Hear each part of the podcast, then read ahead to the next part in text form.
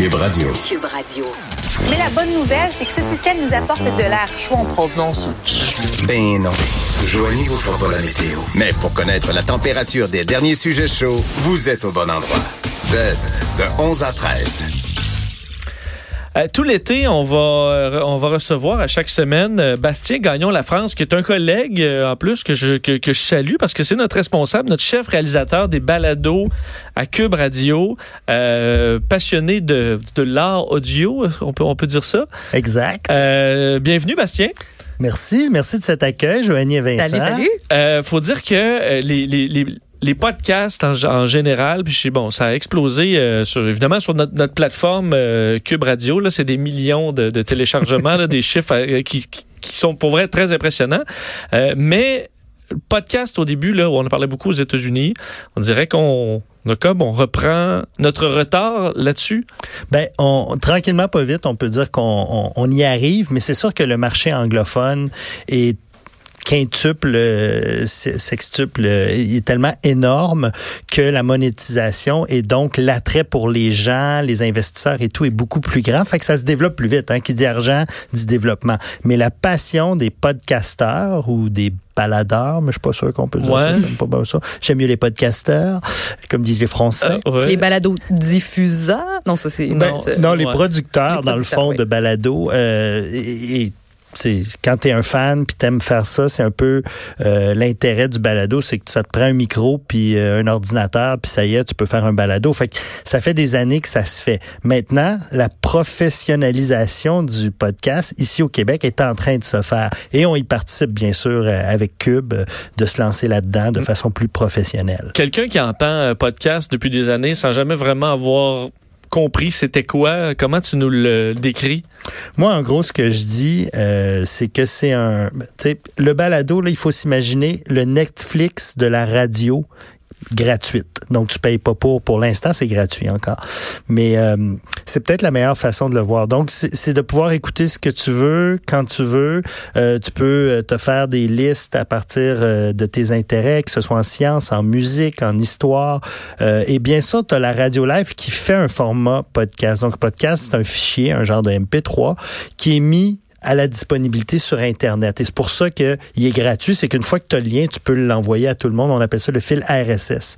Je ne vais pas rentrer dans les détails, mais en gros, c'est un fichier qui est disponible à tout le monde euh, pour écouter, que ce soit 20 minutes, une demi-heure, une heure de podcast. Il n'y a pas de problème. Est-ce qu'un des avantages, c'est qu'on peut y aller dans la niche, là? Euh, entre autres, parce que faire des émissions de télé, c'est coûteux, ça prend des, des grosses installations. Euh, donc, tu peux pas nécessairement dire, ben moi, je fais un podcast, moi, juste sur, moi qui tripe sur l'aviation, mais juste sur les avions de chasse de la Deuxième Guerre mondiale, entre telle année et telle année. Sur un podcast, euh, je peux le faire parce que les coûts sont, sont c'est toi, moi, puis un micro. Et, écoute, Vincent, c'est hallucinant la quantité de podcasts existants. je ne pourrais même pas Imaginez un chiffre. Euh, c'est en centaines de milliers, de milliers, voire de millions de types de podcasts. Mhm. Tellement il y en a. Tout à l'heure, tu parlais à un collègue du journal, François David, au sujet du partage de l'équipe de, de, de, baseball entre Montréal et Tampa Bay. Eh bien, euh, il y a un podcast, j'ai été vérifié, sur les Rays de Tampa Bay. Ah ben. ah ben. fait que tout existe. Google-le, Google it, you'll have it. Est-ce que je peux faire une, un lien avec YouTube? Parce que moi, je consomme beaucoup de vidéos YouTube puis oui, bon, sur Internet, YouTube, on a l'image, mais il y a plein de gens qui font des vidéos où on s'assoit devant la caméra puis on placote. Alors moi, j'ai pas besoin de me fier à l'image, de regarder qu'est-ce qui se passe. Je peux vraiment mettre une vidéo YouTube, la partir, puis après ça, avec mes écouteurs, me promener, faire mes affaires sans nécessairement regarder. Puis YouTube aussi, il y a encore une fois mille sujets qu'on peut absolument trouver de tout, des sujets nichés aussi. Donc, est-ce qu'on peut faire un peu une comparaison entre les deux? Pourquoi on irait plus podcast plutôt que vidéo YouTube, par exemple? Ben, moi, je vais te dire quelque chose de, très simple. Je je sais que les deux, vous avez fait beaucoup de télé, vous faites aussi de la radio. Moi, je viens vraiment, j'en ai fait de la télé, mais je suis un, gars de radio et de podcast. Et euh, l'avantage de l'audio, c'est que ça ne requiert pas tes, tes yeux. Donc, tu peux faire autre chose. Moi, j'écoute des podcasts. J'ai écouté des centaines d'heures de podcasts en faisant l'épicerie, mon jogging, euh, en faisant le lavage, en, en, faisant le ménage chez nous, etc. Fait que ça, c'est un des gros avantages. Et ensuite, de prendre l'audio de quelque chose qui a été prévu pour être filmé. Surtout, je pense par exemple à des influenceurs, des influenceuses qui font beaucoup ça, mais qui présentent leurs produits, qui font des faces, des grimaces et tout. Ben, tu perds une partie du message quand c'est juste à l'audio. Alors qu'un un podcast qu'on fabrique, nous, ici, dans les studios de Cube, on fait de l'habillage sonore, on fait...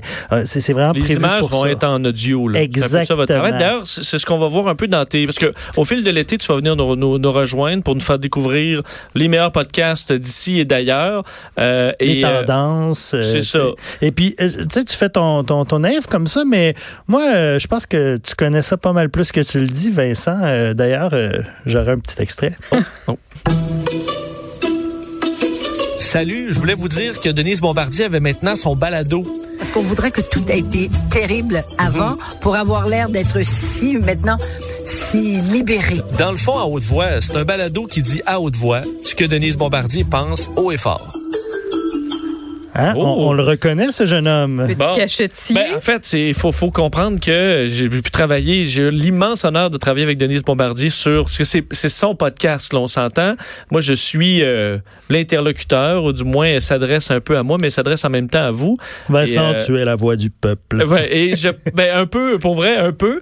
Euh, et euh, j'ai trouvé ça fascinant d'un de, de, de, de faire ça, et je pense que c'est quelque chose à écouter. Là.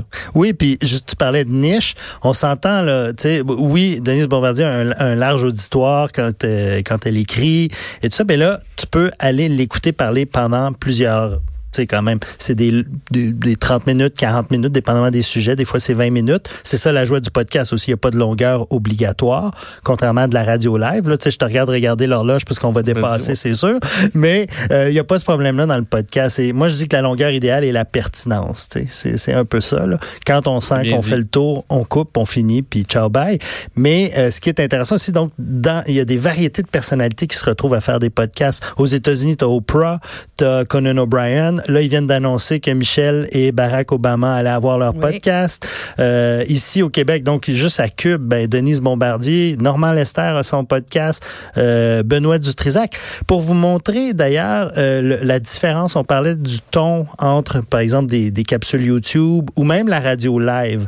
On connaît tous Benoît euh, Dutrisac ici à son émission du matin en, en saison régulière, là, on pourrait dire, là, il est en congé, mais tu sais, c'est un bon intervieweur, euh, il, y a un, il y a un ton assez, euh, assez, officiel, il amène, il amène quand même, tu sais, il est relax, euh, pour un animateur du matin, il a son ton à lui, mais on sent qu'on est le matin, puis qu'on avance, puis que l'info va vite, puis que les choses... Là, dans le podcast qu'on a fait à l'automne dernier, si j'achetais un char, Benoît se cherche une voiture, il cherche à être écologique, en même temps, il veut avoir du fun avec son char. Fait que on est dans la quête du Benoît, euh, le gars, euh, pas rasé, la chemise ouverte, qui s'en va se magasiner un char.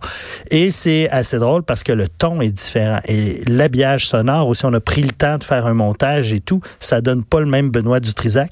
Je Vous l'écouterai. comprendrez qu'aucun de mes amis en mécanique ne savait que j'apprenais du Debussy en cachette.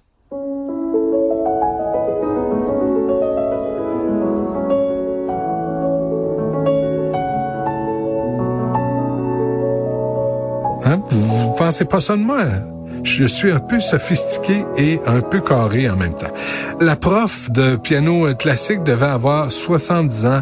Elle me recevait chez elle dans son salon, puis quand je posais mes mains, pas tout à fait propres, sur son clavier en porcelaine, tu avec un peu d'huile noircie imprégnée dans mes doigts ou de graisse sous les ongles, je peux dire que j'avais droit à un regard désapprobateur de ma prof.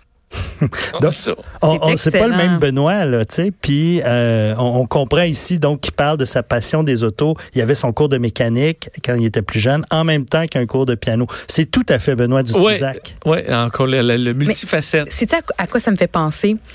Tu sais, jeune, on avait des livres de Disney avec la clochette, puis c'est, une histoire racontée, euh, on l'entend dans le fond, c'est auditif, puis après ça, on tourne la page. C'est un peu ça, c'est ça la beauté des podcasts, c'est que c'est vraiment raconté, on est transporté. C'est pas juste une émission, on- c'est une histoire finalement. Quand, quand on, produit ici nos podcasts, je, m'amuse à dire à mon équipe de jamais oublier qu'on est littéralement dans les oreilles parce que les gens, en majorité, vont écouter les podcasts avec des écouteurs, ce qu'on appelle les in-ear, les fameux écouteurs qui rentrent dans l'oreille. Oui. Alors, ah, soyons pas trop criards, pas- on, on leur parle, on peut jaser, là, puis ils vont nous écouter. Ils sont là, c'est une, une écoute active, là, tu sais.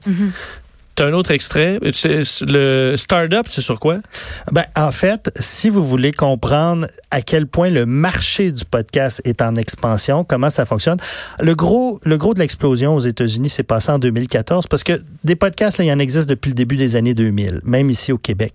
Mais euh, la grosse explosion, c'est avec la série Serial, qui euh, est un peu, euh, euh, je te dirais, c'est un, un cold case. C'est une en- enquête policière sur un jeune qui est en prison, puis euh, la journaliste, elle pense que peut-être euh, l'enquête a été bâclée puis qu'il devrait pas être en prison. Donc, c'est plusieurs épisodes où on la suit dans son enquête. C'est palpitant. Et c'était la première fois que c'était fait sous cette forme-là, en radio, entre guillemets, à l'audio.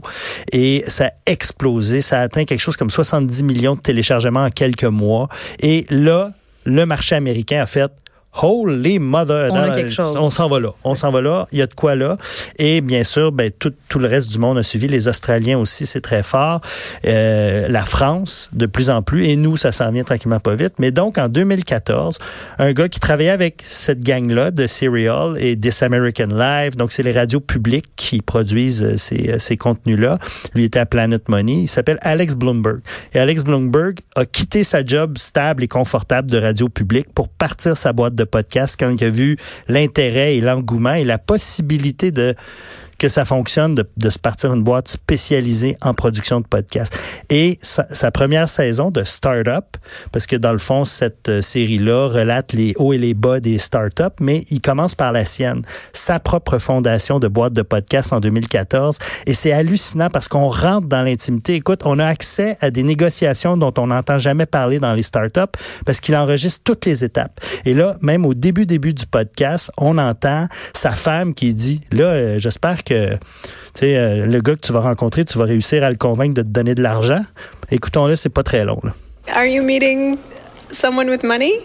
This is my wife Nazanin, early one morning a couple months ago, stopping me as I was on my way out the door to do something I'd never done before. Meet a guy who works at a venture capital firm and try to get him to give me money to invest in my business, a podcast business. C'était très nouveau. Et puis, on rentre dans l'intimité. À un moment donné, quand il rencontre enfin son investisseur, il lui donne, après le meeting, une enregistreuse. Et puis, ils s'en vont chacun de leur bar débriefer avec leur femme le soir, mais il, il lui demande de débriefer lui aussi. oui. Et tu rentres, on n'a jamais accès à ça, là, des débriefings de négociations pour fonder des boîtes puis des startups. C'est fascinant. Et c'est ce que j'aime des podcasts. J'espère que vous allez triper avec moi cet Ben, été. c'est sûr, parce qu'on va se prendre, on voyage, va voyager dans tous les styles, euh, assurément. Exactement. Ben, Bastien, un gros merci. Merci. Ben, merci. On se reparle la semaine prochaine pour euh, d'autres suggestions. Salut.